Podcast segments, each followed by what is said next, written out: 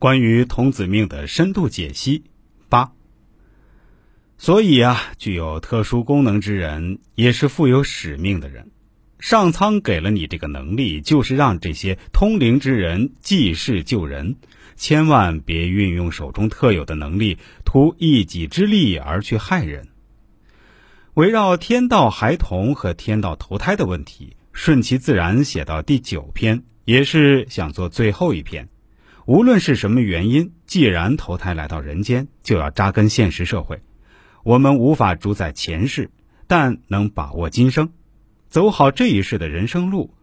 写这些问题的初衷，就是为了让这些家庭、这类孩子能了解一些身世来历，正确的去面对。人生难得，若不好好珍惜修行，只纵情沉溺在五欲六尘、名闻利养和贪嗔痴烦恼里面，耗尽了自己的福报功德。下世轮回恐怕连畜生都不如。需要跟大家解释一下，所谓的五欲指的是财、色、名、食、睡；六尘，色、声、香、味、触、法。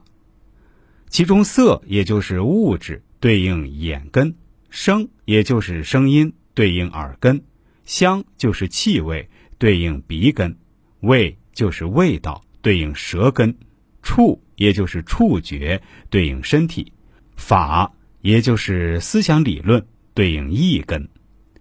贪嗔痴，贪婪、嗔怒、愚痴等等。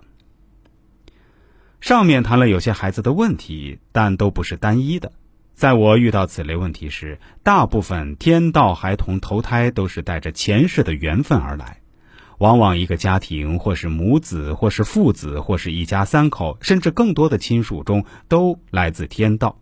就像有的家庭中，亲姊妹也不一定都缘深，有的感情很好，脾气秉性相投；有的缘薄，少亲情。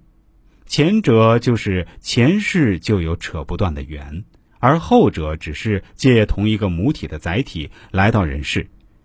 有些孩子出现种种不顺，其实，在一定程度上就是家长的翻版，只不过上一代人即使不顺，都只认为是社会或家庭因素罢了。